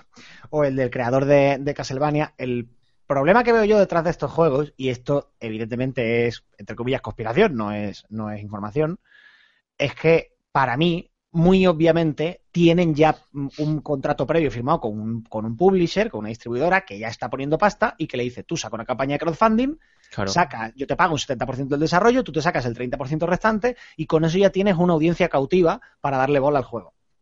Efectivamente, A ver, es, sí. es- es un uso perverso del crowdfunding. Efectivamente. No sé si parece que has leído el artículo, tío, porque uno de los últimos párrafos de este, de este artículo que carga bastante las tintas con esto, ¿no? Porque dice que pervierte el crowdfunding y sobre todo eh, hace que los usuarios eh, pierdan la, la visión de lo que de verdad cuesta hacer un videojuego, ¿no? Es decir, si tú estás eh, pidiendo medio millón de dólares eh, de- para desarrollar un videojuego como puede ser el, el, el de, de estos ex de Rare, que creo que están cerca de conseguir ahora los 2 millones de financiación, sabes que con toda probabilidad, lo- en realidad ese juego lo que te va a costar son 5 millones de 5 millones de dólares, ¿no? De, de desarrollo, ¿no? Eh, es lo que dice más o menos este artículo con sus propias matemáticas, merece la pena verlo, ¿no? Y una de las cosas que, dice, va muy a colación de lo que dice Antonio, en uno de los párrafos que estoy aquí traduciendo en tiempo real, dice que el éxito de este eh, del, del crowdfunding que del Kickstarter de, Igarashi, el Bloodstained, dice que no es la historia de un tío que ha triunfado contra los grandes publishers, ¿no? sino que es la historia de una campaña que tiene anteriormente a este, a este Kickstarter, tiene ya eh, millones de dólares a sus espaldas de apoyo, ya sea por marketing o, como dice Antonio, no, Eh, cerrado con un, con un productor o con un publisher incluso, el que me va a poner, pues si yo he estimado que esto me va a costar eh, 6 millones de, dólares desarrollar, pues eh, me va a poner más de la mitad, pero yo tengo que garantizarle que voy a conseguir eh, un importante pellizco eh, a través de, de Kickstarter, ¿no? Entonces se pervierte esto, ¿no? Entonces eh, se, per- se pervierte primero el crowdfunding, la concepción de micromecenazgo y por otro lado se pervierte la concepción que tenemos los usuarios de lo que cuesta desarrollar un videojuego, ¿no? Entonces, eh, y, un, y un ejemplo muy claro, en mi opinión, está, y sí que es cierto que lo terminaron admitiendo, eh, y ahí sí que no creo que hubiese orquestado una campaña de conspiración, es Broken Age de, de Double Fine, que se lanzaron a la aventura de Kickstarter con, con, con el juego Broken Age, eh, pe- pedían, no me acuerdo cuánto eran, si 300 mil dólares porque querían hacer un jueguito más pequeño, consiguieron una barbaridad, tres y pico millones de, de dólares, lo sobredimensionaron y luego se dieron cuenta por el camino que, que lo habían medido mal, que tuvieron que partir el desarrollo, sacarlo en dos partes, porque tenían que encontrar otras fórmulas de financiación para, para sacar el juego, ¿no? Entonces, hacia, hacia adelante. Entonces, en ese sentido, eh, creo que hay también una labor muy importante de comunicación por parte de, o de honestidad por parte de, de los estudios, ¿no? Yo Pero, he llegado a recibir eh, una nota de prensa de un publisher grande, muy conocido, eh, anunciando una campaña de crowdfunding. O sea, directamente diciendo, tenemos un acuerdo con, con este juego que va a salir en crowdfunding ahora. Que ya es como, eh, chavales, eh, yo no voy a sacar esto. Eh, ¿Qué queréis que os diga? O sea, la publicidad, os la, quiero decir, yo la cobro, ¿sabes? Y pues, pues os pongo un banner y a tomar por saco, pero no voy a hacer esta publicidad gratis. Si queréis hacer la inversión, la hacéis, pero yo no voy a mover la campaña de crowdfunding. Está claro. Ha sido el caso más descarado que he visto. No, no voy a decir quién ha sido, pero vamos. Nada, nada, aquí hay que mojarse y dar nombres. ¿Qué pasa? Esto es como el sálvame. Si no se da nombres, no mola. Ha sido Sierra. Sierra, sí. Ha sido Kojima fijo. Sega para Shenmue 3. Cállate, cállate, que ya, ya están los rumores del, del anuncio del remake HD del Semue, Semue 2 y el Semue 3 para el, para el E3, valga la redundancia, de Se este, nos, de se este nos está año. yendo el tema, se nos está yendo el tema. Ya hablaremos de los rumores en su momento. Volviendo a lo del crowdfunding y ya eh, eh, pasando un poco página con eh, la buena o mala fe que puedan utilizar eh, ciertos desarrolladores y publishers la, plataforma Kickstarter o cualquier otra plataforma de, crowdfunding. Luego también tenemos el, punto contrario, ¿no? Esas campañas eh, honestas en las, que, en las que se pide un dinero para desarrollar un juego el juego que el desarrollador tiene en mente y de repente aquello peta por todos los lados y ac- acaba de llover dinero como si no hubiera un mañana. Vamos, que si hacemos lo mismo con una campaña para acabar contra el hambre en el mundo, nos damos de comer todos durante los próximos 100 años. Eh, y obviamente me remito al, al- ejemplo que siempre pongo, que es el Star Citizen, que tengo aquí los, datos. Tenía una campaña inicial en Kickstarter de 500.000 dólares. Consiguió 2.134.000 dólares, pero es que después, ya fuera de Kickstarter y ya dentro de su propio sistema, de su propio ecosistema, eh, la última vez que eché un vistazo, ya no sé ni cómo andará, iba por los 72 millones de dólares. Joder, Chris. Roberts, el creador de, de X-Wing, entre, eh, entre otros títulos, pues eh, lo que han hecho es darle literalmente carta blanca para que haga lo que le salga de la punta de ahí en, con, su, con su videojuego. Y yo que lo tengo y que más o menos lo sigo con cierta asiduidad, pues los, los avances y demás, esto tiene pinta de que va a ser eh, dentro de un par de años o tres tranquilamente una auténtica bestia parda de, de videojuego probablemente sin parangón en el momento en el que en el que salga. Entonces, en ese sentido, yo ahí le veo también una ventaja eh, absolutamente increíble y uno de los grandes éxitos, por ejemplo, con, con este ejemplo. No sé vosotros cómo lo veis. eh, tú mismo, Raúl, que todavía no, no, no te hemos oído decir nada. No, a ver, esto, volviendo un poco al tema de lo del crowdfunding aquí, a ver, yo, yo lo veo bien porque yo apoyo mucho el tema de- del crowdfunding. He puesto, he puesto varios, eh, o sea, en varios proye- proyectos he, he pu- puesto ahí mi, mi dinerillo, que el que más, el que menos, pues bueno, siempre apoya poco a poco. Lo que pasa que en este país nos gusta mucho la Ay, Raúl, Raúl, perdona, el, el- ahora que has dicho lo de los proyectos a los que has... eh, una vez que habla la criatura, déjale. No, no, si lo voy a dejar, pero es, es- es por preguntarle rápidamente. ¿El proyecto del, del juego este de la, del- de la stripper virtu- virtual para Oculus, al final ha conseguido llegar al objetivo con la pasta que pusiste o no? Eh, no, no solo ha llegado al objetivo, sino que da para hacer la segunda y la tercera parte. Vale, Solo perdona, estoy, perdona. solo estoy yo, ¿eh? De que he puesto dinero, no importa. Soy el productor, de hecho. Perdona, perdona, sigue. No, pues eso, que, que nos gusta mucho la picaresca en este, en este país de pandereta y de, y de siestas y de tortillas de patata. Y seguramente salga el listo de turno que, bueno, dicho de otras maneras, eh, más de un troll seguro que actuará y puteará a ese pequeño, es, la, es el contrapunto, ¿no? El pagar justos por pecadores.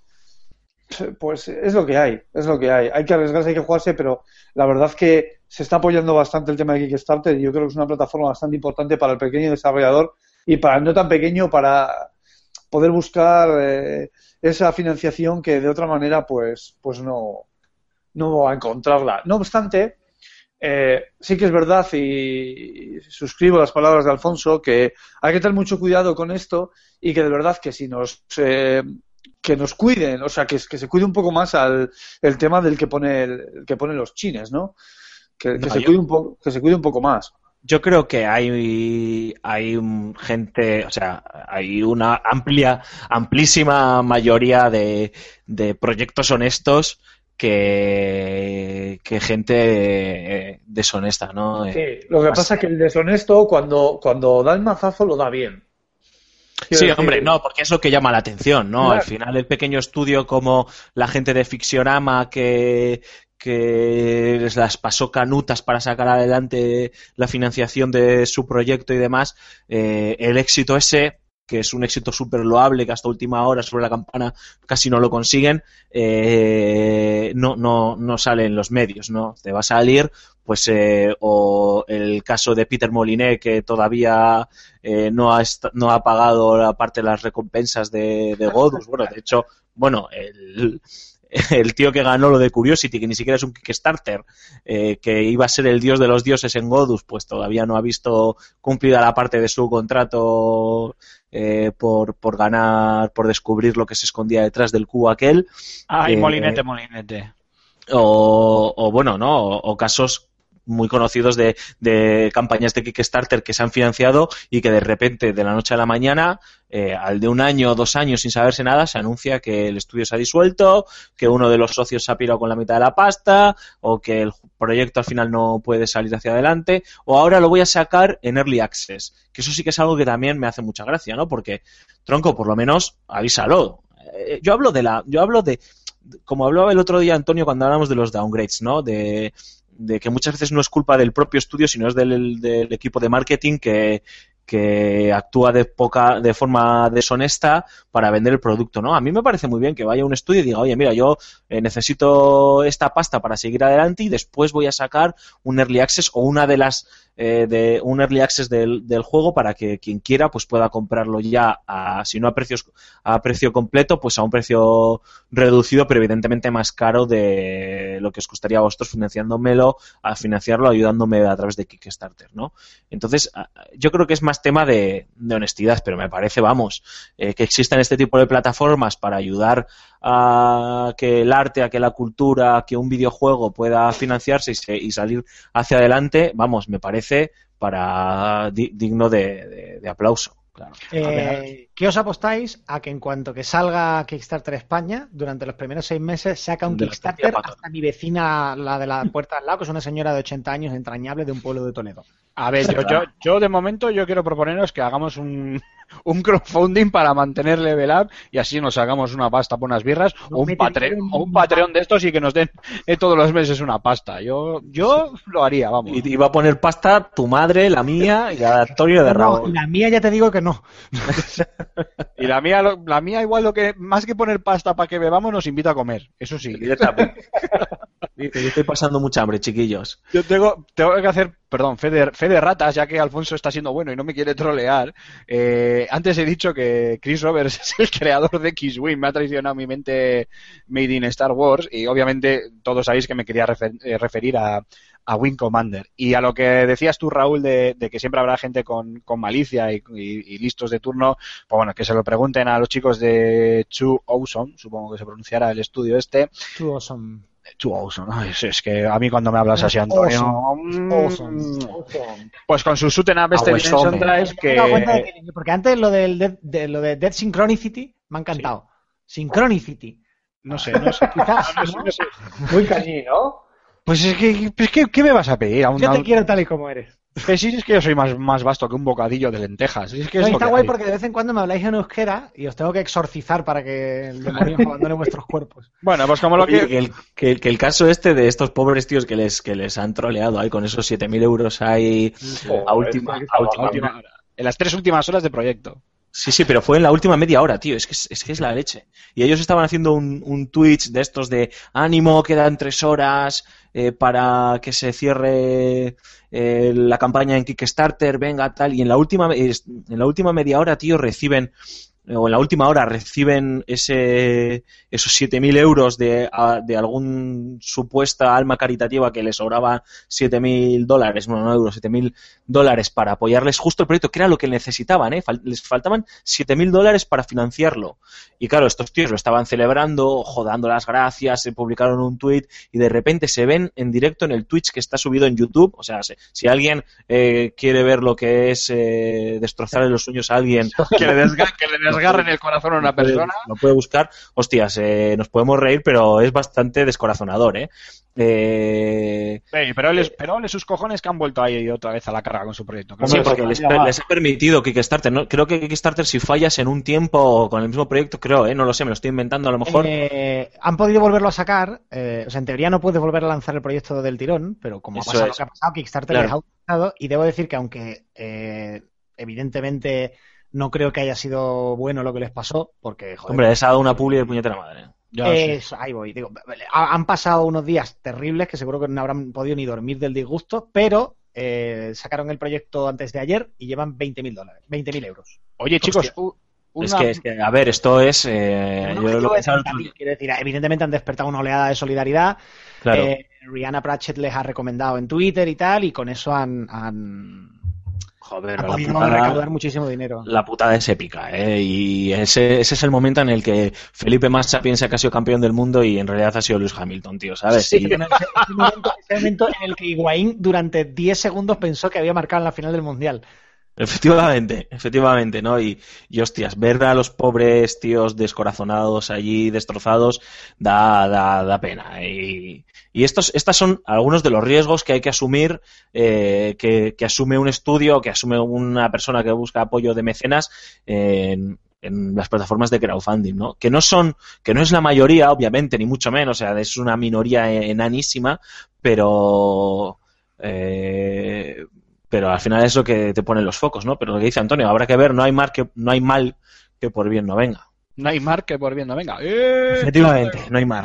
Eh, Eh, oye, una pregunta, chicos. Bueno, si voy a comprarme una batería para hacerte un redoble de platillos. Sí, bueno, el otro día dijiste lo mismo con la bocina y todavía te estoy esperando. Que tú siempre estás igual. Tanto músico, tanto músico y no tienes un instrumento en casa. Te lo juro, resulta que me la había cogido la perra y, y me la había masticado y me ha roto la bocina. Hablamos, ¿eh? Ah, vale, la bocina, perdón. Eh, cuadrúpeda, canis vulgaris. A ver, lo que, lo que quería preguntaros, y esto lo, pre- lo pregunto literal, ¿eh? Eh, ¿existe algún tipo de responsabilidad eh, legal en caso de que alguien te trolee como han troleado? O sea, o esto eh, es, es algo a lo que te arriesgas y si te pasa, te ha pasado o... Parece que no era un troleo, sino que fue con una tarjeta robada o algo, una tarjeta duplicada o clonada. Eh, a ver, técnicamente las, eh, la- lo que tú presentas en Kickstarter es vinculante. Eh, eso quiere decir que tú estás, te- es un contrato, te estás comprometiendo. Un contrato hay que cumplirlo y si no lo cumples, pues te meten un puro si quieren, si te demandan por lo civil. Lo que pasa es que no se suele hacer, porque te- sale más caro el collar que el perro. Normalmente la compañía en cuestión te cierra la cuenta y ya está, es como en eBay. O sea, si tú en eBay haces una puja y luego no pagas, nadie te va a llevar a juicio. Pero la cuenta te la cierran. Sí, sí, conmigo, conmigo no te la juegues en eBay que te la preparo. Yo, yo creo que es más, yo creo que es más peligroso, perdona, eh, Rulo, y yo creo que es más peligroso la otra parte, ¿no? La de No, eh, cojo la pasta, cojo la pasta y encima desaparezco y, o sea, no sé hasta qué punto hay, eh, cómo de desamparados se quedan los, los backers, ¿no? Habría que verlo porque hasta donde yo sé, eh, no hay, o sea, digamos, tú te comprometes a hacer lo posible, o sea, no te puedes llevar el dinero sin más, pero tú no estás obligado a que el, a que el proyecto tenga éxito. O sea, eso es lo que la gente, por eso mucha gente se lleva disgustos con el crowdfunding, porque se creen que tú estás haciendo una precompra, digamos. No, no. No, Tú pero, estás a poniendo dinero con la esperanza de que salga adelante. Y eso hay que estar muy bien mentalizado. Lo que sí que está, lo que sí que evidentemente es delito de toda la historia esta del troleo a los de Too Awesome, es eh, haber puesto dinero con una tarjeta de crédito robada. Evidentemente Sí, sí, eso es un delito como una casa, ¿no? Pero a ver, yo puedo entender que alguien diga, joder, yo he apoyado a Tim Schafer para que me haga, yo estoy encantado con Broken East, pero para que me haga una aventura gráfica y tal, pensaba que iba a hacerme el día de la- eh, del tentáculo y me ha hecho aquí un cagarro de puñetera madre que no hay Dios que lo coja. Tío, no te, tú ahí te podrás quejar por haber tirado el dinero de una manera compulsiva, ¿no? Pero ya, o sea, no conocía ese, fíjate, no me voy a para pensar ese detalle que habías dado tú, Antonio, de no, tú estás apoyando algo que puede, que a lo mejor no salga, ¿no? O sea, eso ya sí que es ya, eh, no sé, un brindis al sol, en mi opinión.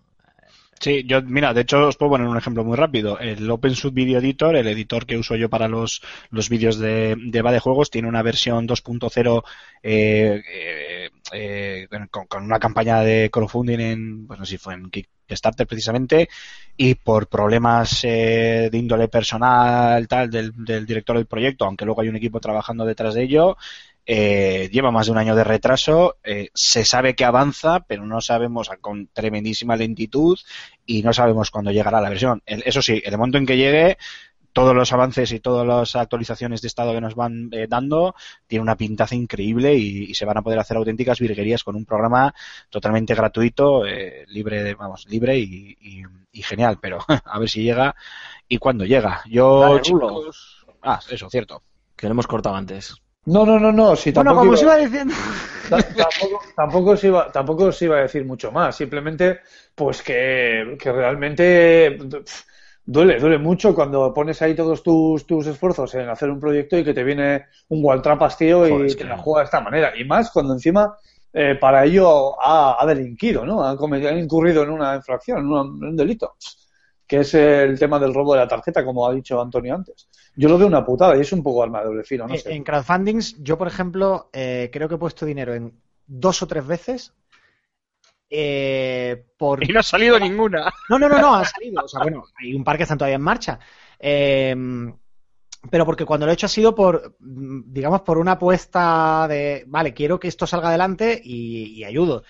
Pero me daba igual que luego me llegara el juego o no me llegara. De hecho, en, en otros juegos que sabía que mm, o, o bien me iba a comprar o bien llegado el momento me iba a dedicar por algún tema de la revista, no he metido dinero porque digo, vale, es que esto ya me lo compraré cuando salga si acaba siendo lo que yo quiero, pero este proyecto no me necesita a mí, digamos, no necesita mi aportación. Bueno, pues dicho esto, chicos, yo creo que podemos finiquitar ya aquí el tema del crowdfunding y de Kickstarter y de su llegada a, a España. Así que nos vamos nada con otro poquito más de, de música y volvemos ahora mismo con el aquí estamos jugando.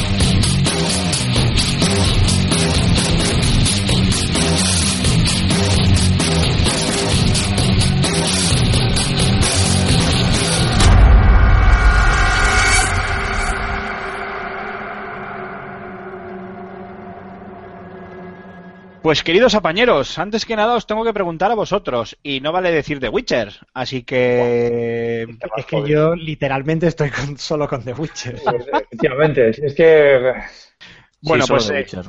Bueno, pues nada, pues si queréis comento yo muy, muy rápidamente el, el- ya lo diré, ahora ya ni me sale, el Wolfenstein de All Blood. Y eh, bueno, espera, antes de nada, Alfonso, creo que tú nos tienes que dejar, si no me equivoco, porque Sí, tienes algún tío, hay, compromiso. hay, eh, un compromiso, compromiso bastante importante y tengo que dejaros con a tu mucho. novia ¿no? de mi parte. sí, de No, por desgracia, por desgracia no tiene nada ya que ver. Eh, nada, un placer, como siempre. Seguid hablando aquí del Wolfenstein y demás. Y la semana que viene venimos cargaditos de temas. Sí, con uno muy gordo. con uno muy gordo, efectivamente, tal cual. Hola, nenes, por la sombra. Venga, Vale. Alfonso, un saludo. Adiós. Bueno, chicos, pues nada. ¿Qué eh, se nos queda? eh, Agur, perdón. ¿no? Agur, agur. bueno, pues, A lo mejor como, hay te otra dé la, forma como de- te dé la gana, sí, como te dé la gana. Eh, también Sí. vale, ¿eh? Bueno, oye, y ahora, que- ahora, ahora que no está el jefe, ¿de qué hablamos, no? Ya que podemos- Off topic, venga. Venga, off topic total. ¿Qué tal la semana, chavales? ¿Unas cervecitas? Sí, ta- Bueno, venga, sí. en cuanto que chapemos bajo a por, un- a por una cerveza y un kebab. Eso es un clásico, macho. Sí, sí, sí, ya te digo. Eso prácticamente forman un grupo alimenticio. Cerveza y kebab y The Witcher. Sí, sí. Oh, qué buena. Eh, bueno, de Witcher no vamos a hablar nada, no podemos. La semana que viene, que tendremos programazo. Eh, yo le he estado dando bastante a. Bueno, a Alfonso le quería preguntar por el episodio 3 de Life is Strange. Lo que pasa que no, no sé si al final habrá eh, lo habrá catado o no. Habrá por- oportunidad de hablar y además haremos micropodcast, o sea que no hay problema. Y yo le he estado dando tanto al simulador de coches Project Cars como al eh, Wolfenstein de Old Blood cuyas eh, reviews ya están en, en Va de Juegos, así que yo casi, chicos, casi prefiero que me preguntéis vosotros algo que queráis saber o cualquier cosa que queráis comentar. Pues mira, te voy a preguntar sobre el Project Cars. Cuéntame. A ver, mira, tú imagínate, Hay coches, sí, hay coches. tú imagínate, por ejemplo, que yo soy un comprador de Project Cars, pero soy un futuro comprador de Project Cars al que no le gusta la simulación, solo le gusta lo arcade. ¿Ese juego sería para mí? Eh, sí y no, y me explico. Vale. No me Si gustan solo- las ambigüedades, tío. ¿Cómo quieres que te lo diga? No, me explico, me explico. Si, si solo juegas arcade, es decir, si tú eres jugador de Need for Speed, de Ridge Racer, cosas así, eh, nunca te lo recomendaría. Pero también es cierto que todos los juegos de simulación, me da igual cuál, Gran Turismo, Forza, este mismo Project Cars, todos vienen al final eh, con eh, una serie de ayudas que se pueden activar de forma predeterminada y una serie de reglajes totalmente predeterminados para los vehículos, para que tú solo te tengas que preocupar de conducir. Y esto lo digo porque a mí me encantan los juegos de conducción. He jugado a un montón de ellos, a grandes turismos, a Forzas, Forzas Horizon, a, a, pues a este Project Cars, a Metropolis Street Racer, a Project Gotham, yo qué sé, no sé, a un montón de, a, bueno, a, los World Rally Championships, a los Fórmula 1, eh, a un montón de juegos arcades también, a Need for Speed, a Ridge Racer, a yo qué sé, a un montón, me encantan los juegos de conducción, pero tengo que admitir que no soy bueno en cuanto a, simulación y en cuanto empiezo a quitar ayudas, o sea, soy, o sea, vamos, me está un poco contra la primera eh, protección a la, en la primera curva que, tomo. Entonces, eh, si bien es cierto que sí hay ciertas eh, ayudas que suelo quitarme y entonces intento competir mejor, sobre todo para el tema del online y demás, porque si no te mean la, la oreja, tengo que admitir que todos estos juegos por Sky y tal están muy bien preparados para que incluso el tío más manco del mundo pueda disfrutar de unas buenas carreras. Y además, como tienen un, un modo historia progresivo bastante interesante, donde empiezas eh, corriendo con cars y acabas en las grandes competiciones de GT y demás, pues bueno, puedes ir aprendiendo poco a poco y probablemente te va a gustar. Dicho lo cual, y aunque haya expresado esto, si solo eres un jugador de, eh, de juego arcade, pues no, probablemente no. Te recomendaría mucho antes igual pues un Forza Horizon que tiene mitad y mitad, tiene ciertos toques de simulación, pero es sobre todo arcade, o ya directamente las sagas clásicas como puede ser un, un Need for Speed, por ejemplo. Pues me has dejado igual, tío. A ver, tú me has preguntado, yo te contesto. Si, si no, no, no, no te lo diría. También te digo una cosa. A nivel técnico es una bestia parda. Aunque solo Sí. sea, pro- si se puede probar, aunque solo sea por verlo, merece la, merece la, la pena. Y Antonio, no sé si tú quisieras preguntarme algo. Sí, bueno, yo pero de, Wolfenstein. Eh, tengo algo mm, eh, en contra por naturaleza de las precuelas, que es que eh, sabes que no puedes ir más lejos de determinado punto. No te digo ya en la historia, te digo incluso en mecánicas. O sea, tú no puedes hacer que en un juego, bueno, a ver, sí puedes, pero pues, hay cierta disonancia ludonarrativa ahí. No puedes hacer que en, en una cosa que, o sea, que ocurre antes que otro episodio, que tú tengas más tecnología, más armamento, más tal, porque claro, entonces, ¿y ese armamento qué ha pasado? ¿Ha desaparecido en el futuro? Eh, entonces, mm, quiero saber cómo han resuelto eso, francamente, si en The All Blood consiguen encajar bien, ofrecer variedad y separarse del original sin que por otro lado digas, pero bonito, esto porque no lo tenemos, porque no lo tuvimos después.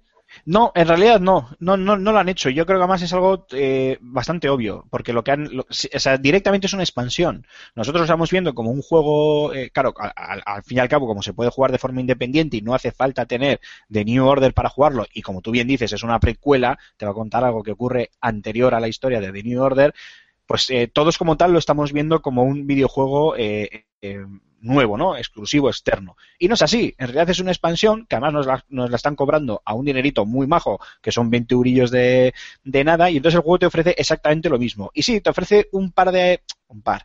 Te ofrece alguna mecánica nueva más, alguna arma nueva más, pero siempre dentro del rango, y con esto espero que se me entienda lo que quiero decir, de lo que tenías en The New Order. O sea, no te están ofreciendo algo que digas tú, "Buah, qué pedazo de eh, pasada y tal, y esto como puede ser que no lo tengamos en, en The New Order. No, te están ofreciendo lo mismo, pero con variaciones. Lo más destacado, hay alguna otra cosa, pero bueno, prefiero no decirlo por si alguien lo juega, pero lo más destacado al fin y al cabo es una puñetera tubería. Que dices, tú ¿Eh? manda huevos. Pero no es así, es una tubería. Una tubería que además se desmonta en dos piezas y te sirve para escalar paredes, clavándola en, en- en la piedra, como para hacer ataques eh, por la espalda a los enemigos y, y matarlos de forma eh, sigilosa, que eso sí, sí lo han incluido igual más en este en esta expansión, ¿no? El tema de, de mezclar las secciones las eh, secciones de acción pura y dura con secciones de sigilo, que ríete tú, o sea, si quieres desenfundas tu arma, te pones ahí a pegar tiros y que venga hasta el papa, que te da absolutamente lo mismo, tú allí a pegar tiros que para algo es un shooter old school, school. pero pero te digo, o sea, perdona, Aymar, cuando dices old school te refieres a pasillero. Eh, no, pero no solo por, por no, no, no, ni no solo por pasillero. A ver, sí, es, ya sabemos que es un shooter de los de- del punto A al punto B, pero es el típico, o sea, es que es, es muy Wolfenstein, ¿sabes? De estos de buscar por todos los recovecos donde hay un montón de eh, Easter eggs y detalles y demás. De hecho, a nada que busques un poco encuentras incluso la recreativa original, bueno, la recreativa no, perdón, el juego original, el Doom original que te puedes eh, que puedes jugar, que se, está muy bien, es muy es muy divertido. Luego siempre tienes esos mini puzzles en los que dices tú, "Oye, anda, que estoy en esta sala y no sé cómo salir, hasta que te das cuenta que tienes una tubería para escalar a una eh, eh, a un respiradero que tienes que abrir y entonces recorres unos eh, conductos hasta llegar a la sala contigua y demás, lo, muy muy típico en ese en ese sentido. Eh, y luego pasillero, no más de lo que te puedas encontrar en cualquier otro juego, pues bueno, con los típicos eh, momentos de avance y luego las arenas donde te enfrentas a los enemigos. De hecho, una de las partes nuevas eh, uno de los eh, eh, bloques centrales a nivel de jugabilidad que tiene este Wolfenstein de Old Blood es eh, el, eh, el hecho de que muchas veces llegas a una arena, allí tienes a dos oficiales nazis que detectan, eh, te pueden Haciendo cosas nazis. no, que te pueden que te pueden detectar y a los cuales si les eliminas de forma sigilosa no podrán dar la alarma, por lo tanto no llegarán refuerzos y luego el resto de soldados te los puedes cargar tranquilamente a tiro limpio moviéndote por el, por el, por el mapa. Y si no, pues que den la alarma y cuantos más vengan, mejor. Y te pones ahí a pegar tiros como si no hubiera un mañana. O sea que no, en ese Ah, sentido. otra, otra preguntilla. eh, porque, a ver, lo que, lo que para mí determina la diferencia entre un shooter a, lo old school y un shooter eh, contemporáneo. Eh, son las mecánicas de. la ausencia de mecánicas de regeneración. Leí por ahí, no recuerdo dónde, un artículo muy chulo eh, que decía que lo de la mecánica de regeneración no es solo que volviera más cómoda la jugabilidad, sino que cambiaba el ritmo de juego. Porque es verdad que en un shooter tipo Quake o Doom hay dos gestiones de, tácticas, digamos, a corto plazo y a largo plazo. Es decir, tú tienes que sobrevivir al combate, pero lo tienes que hacer con suficiente munición y suficiente salud como para sobrevivir a la fase. Correcto. Mientras que es verdad que en un shooter actual ni siquiera tienes que sobrevivir al combate, Ah, tienes que sobrevivir te a cada escondes de- disparo. Te, te escondes detrás de una caja y te regeneras. Exactamente, Exactamente. exactamente. Tienes que sobrevivir No, no, a cada no. disparo. Eh, Claro. Yo sé que en, en Wolfenstein, porque el, el anterior me lo hice yo, lo hice yo la crítica, el, el- el- este The New Order, sí que hay botiquines y estaba bien gestionado esto. Es verdad que tú tenías que, que- que, mm, contar con una estrategia para el nivel, digamos. Y a veces te tenías que hacer nivel un par de veces para ver dónde estaban los botiquines, para tal. ¿Eso lo han conseguido también eh, establecer Sí, bien sí. en este? Es, es tal cual, en- eh, lo era en New Order. Obviamente, en los modos de juego más fácil es un paseo, porque te- parece que los botiquines te llueven del cielo y raro será que te, que te maten o que te quedes sin munición. Pero ojo, cuidado, porque en los, en los modos de juego ya, los más normales y los más difíciles, ojito con la munición y ojito con los botiquines. Y de Old Blood se lía parda en los, en los tiroteos desde el minuto uno. Entonces, claro, eh, te emocionas, te vienes arriba, te pones a pegar tiros a diestro y siniestro, pero demonios, eh, eh, tienes que ser diestro, porque como tú bien has dicho, te puedes quedar sin munición y ojito con quedarte con la típica rayita de vida y a ver cómo me paso yo ahora la, lo que me queda de fase si no hay ningún otro botiquín cuando no lo sabes, ¿sabes? Lo, ignoras. Igual si lo hay, igual no lo hay. También por eso ayuda mucho eh, al, al hecho de, buscar en todos los recovecos del, del mapeado, tanto dentro del castillo Wolfenstein al que, al que regresamos como en, el, en Wolfburg, el, el pueblo que, que visitamos después, eh, pues eso, ¿no? También ayuda más que nada por el hecho de, aparte de encontrar los montones de, de ítems que tenemos, cartas, eh, etcétera, etcétera, y los easter eggs y demás, pues el hecho de poder encontrar tal vez algo de munición, algo de escudo, algo de vida. También, ya sabes, eh, Antonio, tú lo jugaste, que el Wolfenstein te, te daba el 100% de vida y luego te daba unos eh, botiquines extra que te daban como una, eh, una sobrevida de, Sí, eso es un durante, clásico de los juegos de id Software. en Quake, Eso en- es, durante unos segundos, eso es, eso es. Pues eso también lo tienes y también tienes que saber cuándo gestionarlo, porque a veces vas un poco a lo loco, no te das cuenta y dices, hostia, cojo botiquín y te das cuenta que es- estás en un momento en el que no tienes nada adelante, eh, estabas al 100% de vida y de repente te acabas de coger un botiquín que te ha puesto a 120, 130, 140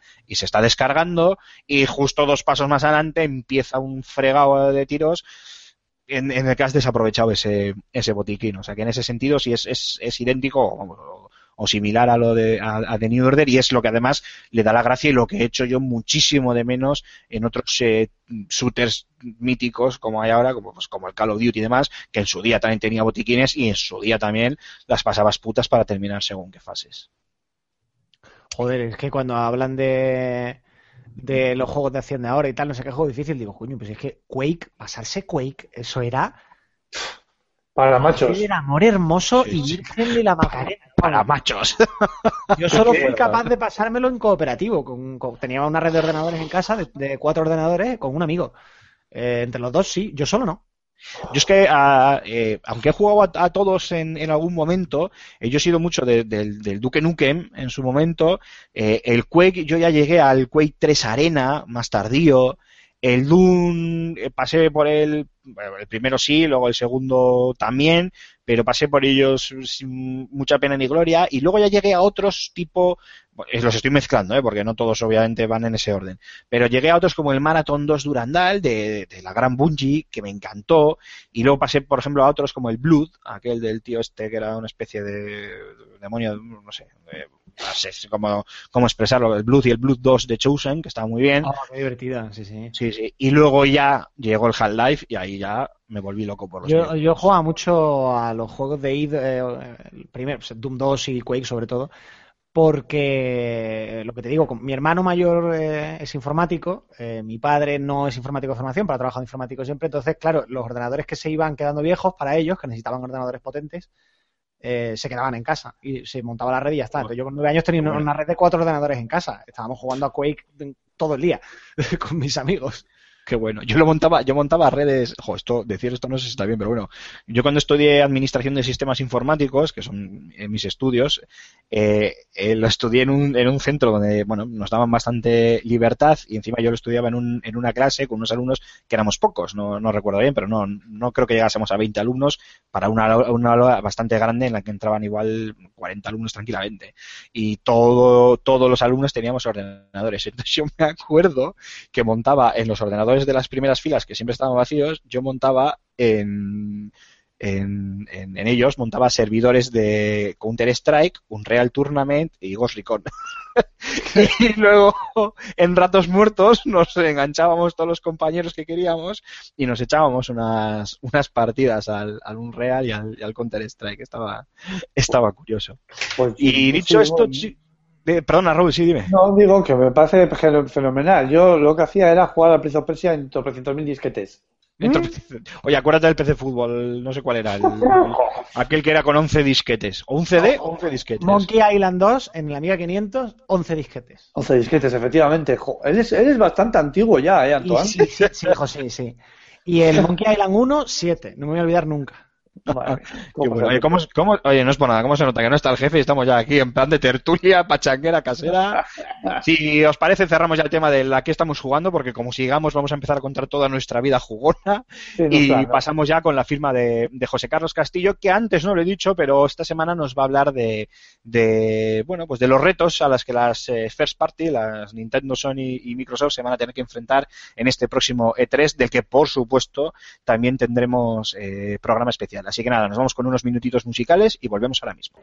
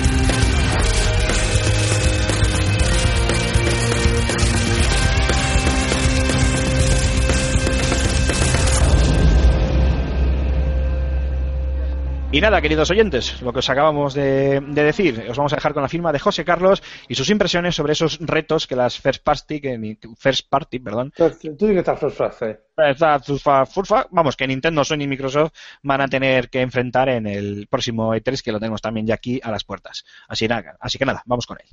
Se aproximan esos días del año en que millones de jugadores y la prensa especializada miramos a un mismo sitio, el Centro de Convenciones de Los Ángeles, que acogerá nuevamente la feria por excelencia del ocio electrónico. Esta edición nos llega con un número récord de conferencias, tras incorporarse Bethesda, Square Enix y AMD a la ecuación. Sí, el PC que muchos dieron por muerto está más vivo que nunca, hasta el punto de arrebatarle mercado a las máquinas de nueva generación. Los usuarios de consola están más que hartos de inconsistencias técnicas y remasterizaciones de bulto, del mismo modo que los incondicionales de compatibles critican la degradación visual de superproducciones con tal de ejecutarse en Xbox One y PlayStation 4.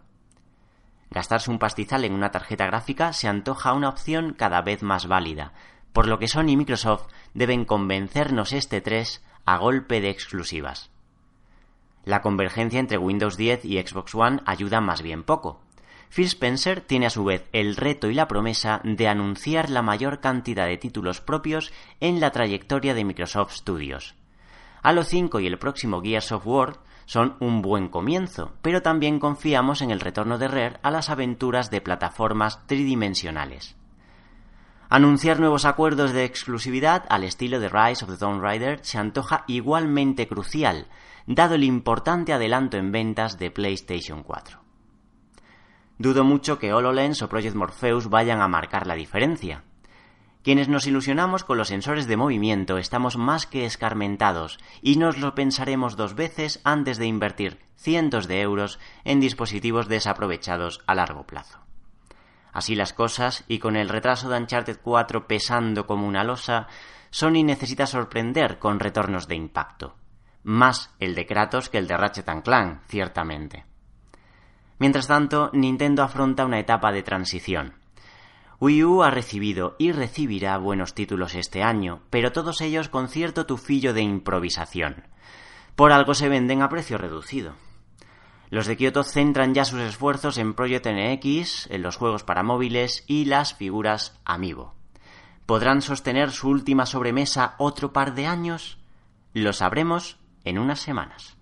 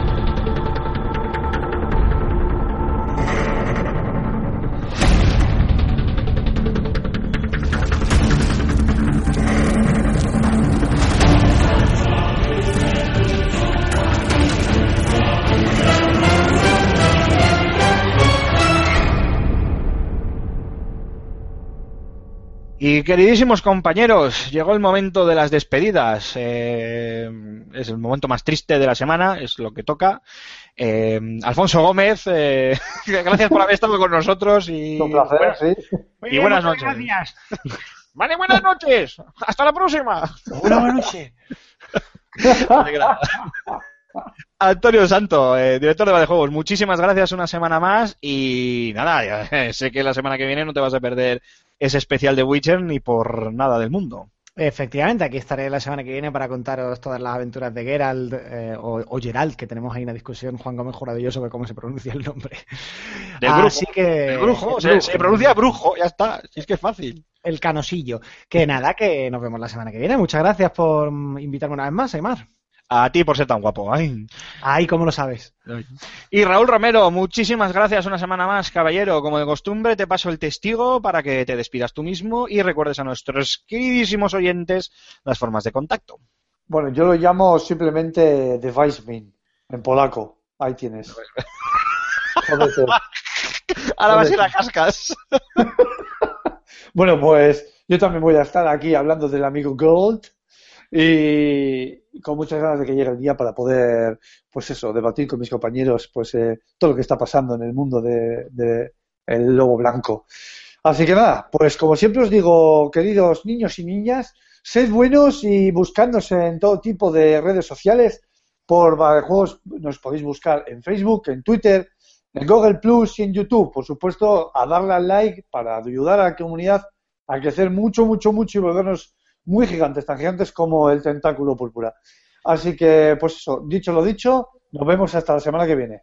Te Bueno, paso aclara- el testículo. Aclarar que redes sociales de contactos no nos pueden buscar todavía. Ya todo llegará, pero en esas de momento Vale, sí, todavía no. Menos mal que estás tú ahí para darle, Horacio. Claro. Y nada, recordad también nuestros twitters, eh, arroba Antonio Santo, arroba Alfonso Gómez AG, arroba Raúl Romjim y arroba Aymar barra baja Zikirin con Z y con K. Yo no sé por qué siempre lo tengo que poner más difícil. Eh, y nada, chicos, muchísimas gracias. Y a vosotros, queridos oyentes, muchísimas gracias por haber estado una semana más con nosotros. Esperamos que os haya gustado el programa y os emplazamos a dentro de siete días que vamos a tener un pedazo de programa especial con The Witcher 3, con invitado sorpresa y, nada, un programa que, que bajo ningún concepto os podéis perder. Muchísimas gracias y hasta dentro de siete días. Adiós a todos.